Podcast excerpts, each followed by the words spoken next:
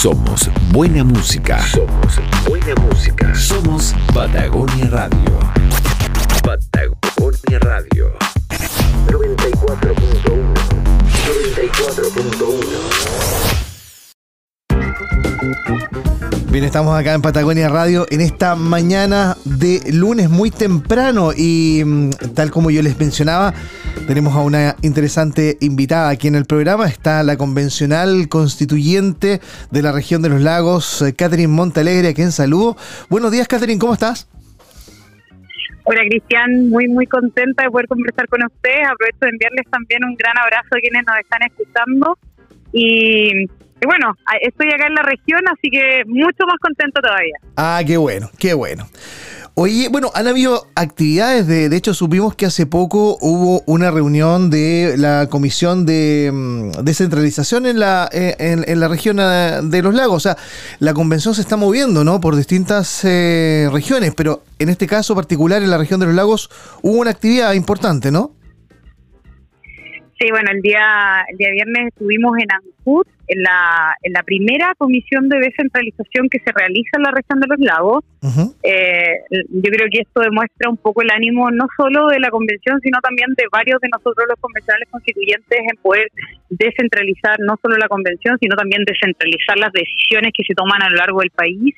Eh, y en especial acercar la decisión a las personas. Yo creo que la ciudadanía está pasando por un momento en donde ha disminuido su confianza con la convención, ha disminuido su confianza también con el trabajo que se está realizando con los convencionales constituyentes y con quienes ellos, eh, al menos, digamos, esperaban pudieran representarlos de la mejor manera. Mm. Y, y, este tipo de actos por lo menos permite que la ciudadanía vuelva a reencontrarse con esa convención en la cual depositó su esperanza y por sobre todo acá en la región de los lagos. Yo contarles un poco que eh, yo, yo no formo parte de la comisión de descentralización, yo formo parte de la comisión de ética. Es muy difícil que un convencional pueda participar en dos comisiones porque obviamente las sesiones son al, al mismo tiempo.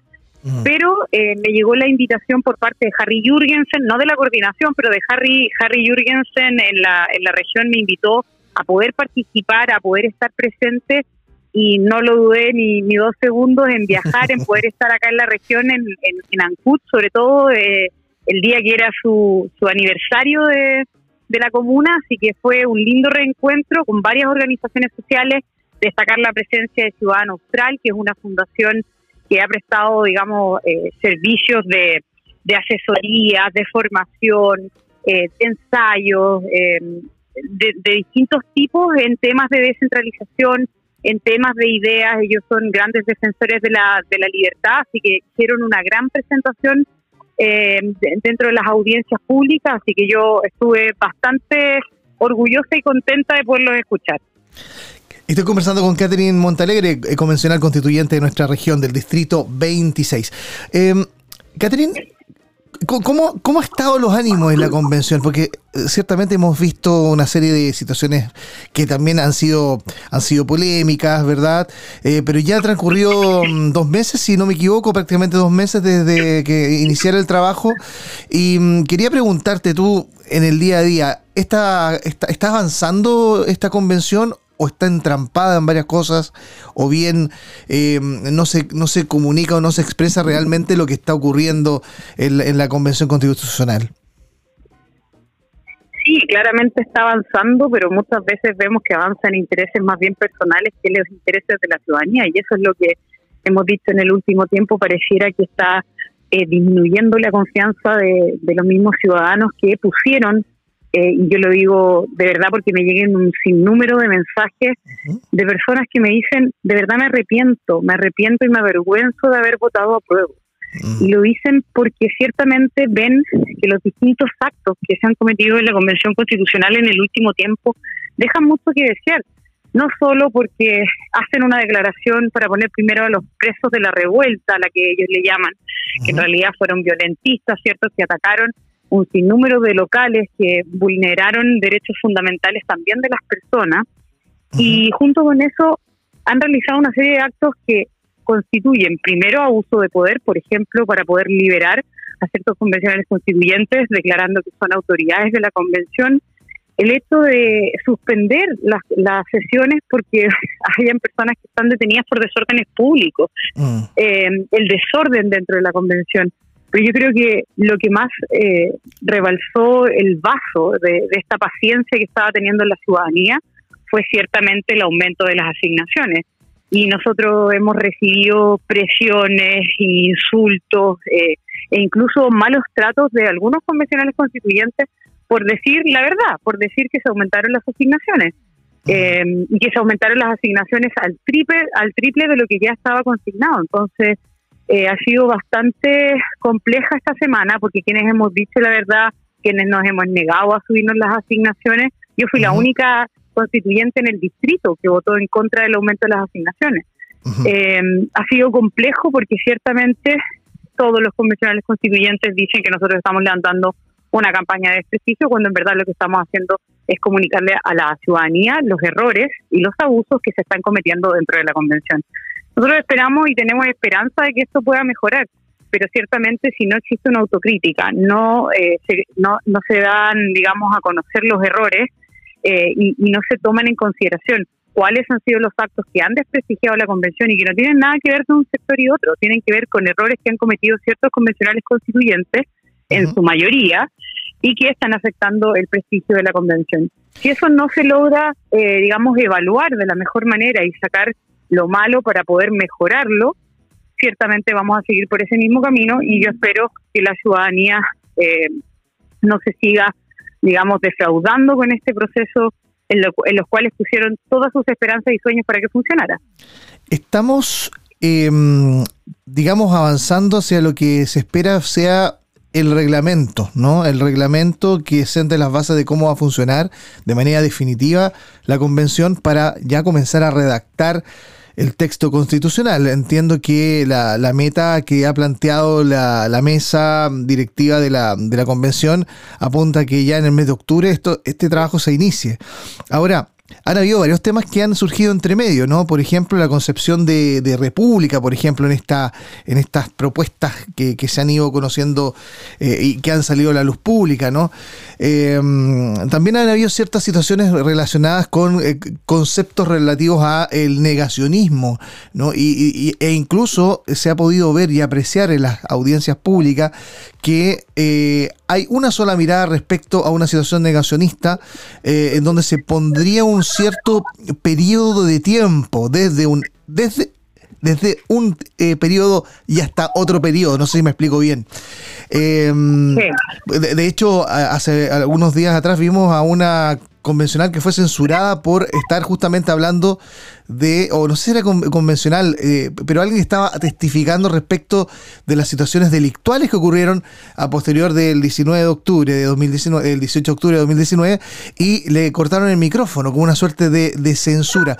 Bueno, toda esa, esa, esa previa, ¿cómo se está eh, percibiendo finalmente lo que uno empieza a tomar como antecedentes para lo que finalmente dice, qué tipo de reglamento va a ser el que va a salir de ahí para funcionar.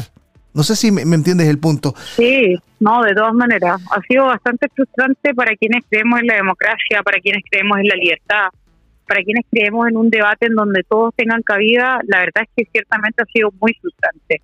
Muy frustrante y, la verdad es que también uno siente que, ha sido vulnerada en, en sus mismas opiniones. Mm. Nosotros hoy día estamos, por, ejemplo, trabajando dentro de la Comisión de Ética, en donde tú ves que parece eh, más bien un reglamento draconiano, donde no se pueden expresar las opiniones libremente, donde si tú niegas ciertos hechos, ellos te van a sancionar con sanciones de verdad gravísimas, eh, pero cuando tú les preguntas, oye, pero a ver, lo que tú buscas es evitar que se haga se niegue cierto ciertas violaciones a los derechos humanos, ¿por qué no sancionas todas las negaciones a las, violaciones a los derechos humanos? También cometieron se cometieron violaciones a los derechos humanos antes del 11 de septiembre de 1973. Entonces, eh, ¿cuál es la finalidad de solo comprender un periodo de tiempo, de solo comprender eh, un país y no comprender todos los países en donde se niegue que existen violaciones a los derechos humanos, como por ejemplo en Cuba, en Venezuela? Eh, y obviamente tú ves que existe netamente un ánimo de coartar la libertad, un ánimo de eh, censurar y cancelar a un determinado sector que piensa distinto a ellos. Y lo mismo pasa con eh, esto, em, esta discusión que se ha planteado en, en la Comisión de Reglamento, en donde tú ves que eliminan palabras como República de Chile, y probablemente va a seguir así, en donde se van a ir eliminando conceptos que representan a toda la sociedad chilena, que nos representan como país y que obviamente a ellos eh, que tienen un ánimo refundacional les molesta que estas palabras existan.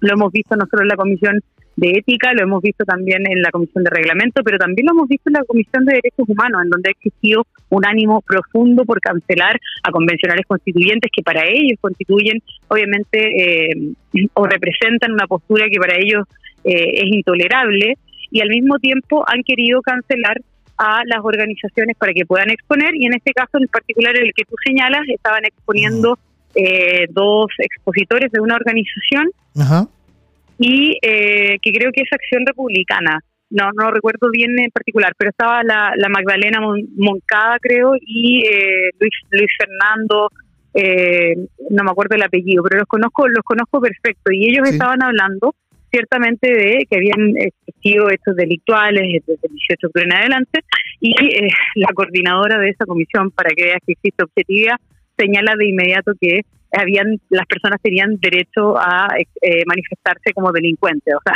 es ya descabelladísimo eh, lo que lo que se está planteando. Entonces, bueno, yo yo por lo mismo digo, o sea, yo yo creo que la ciudadanía se, se está dando cuenta de lo que está pasando, de cómo se está atacando a determinadas minorías dentro o a determinados grupos dentro de la convención por pensar distinto, eh, se están vulnerando derechos, se, están, se está pasando a llevar la constitución con las mismas normas que se están aprobando, como por ejemplo en el Comité de Ética, en donde se aprueba eh, el, negacionismo, que atenta completamente contra la libertad de expresión, el hecho de que solo se establezca respecto de un determinado periodo y determinadas víctimas afecta la igualdad ante la ley, Em, eh, hoy día se, se, aprobó también el hecho de que las personas no pudieran trabajar, sino que dedicar, tener dedicación exclusiva a la convención, dejando fuera, por ejemplo, a profesores que hacen clases, a personas que prestan asesorías a organizaciones, a fundaciones, etcétera. Y tú dices, o sea, lo que tú estás haciendo es cortar la libertad laboral. Si una persona tiene sesiones y está trabajando de lunes a viernes, pero los días sábados, domingos, en sus horarios libres, quiere ejercer otra labor, mm. tiene toda la libertad de hacerlo. Ellos lo han cortado también. Y un sinnúmero de cosas, de verdad que no, no me da para una entrevista completa en poder explicar todas las vulneraciones que existen. Claro, ciertamente vamos a tener otro, otra instancia, Catherine, para conversar más y profundizar más estos temas y por supuesto ya cuando comience a redactarse el texto, ¿no? Eh, también ir conociendo tu posición frente a, frente a esa a ese hito que se debiese comenzar a marcar, por lo menos se dice en, en octubre. Catherine, muchas gracias por conversar con Patagonia Radio esta mañana. No, yo muy contenta de, de, conversar con ustedes y yo también espero que pronto salga el reglamento, porque se suponía debía estar listo para las primeras semanas de septiembre, pero ya vamos en octubre, según lo que planteó el vicepresidente Baja, así que esperemos que la próxima declaración no sea que el reglamento va a estar listo en diciembre y así sucesivamente van pasando los meses y no cumplimos con nuestro cometido. Así que esperemos que vamos a avanzar la ciudadanía quiere que avancemos, que trabajemos y que empecemos a poner los temas que a ellos les importan primero antes que los intereses ideológicos y personales. Así que muy contenta de conversar con ustedes, les envío un gran abrazo y espero nos veamos pronto. Muchísimas gracias, buenos días. Que estén muy bien, chao, chao.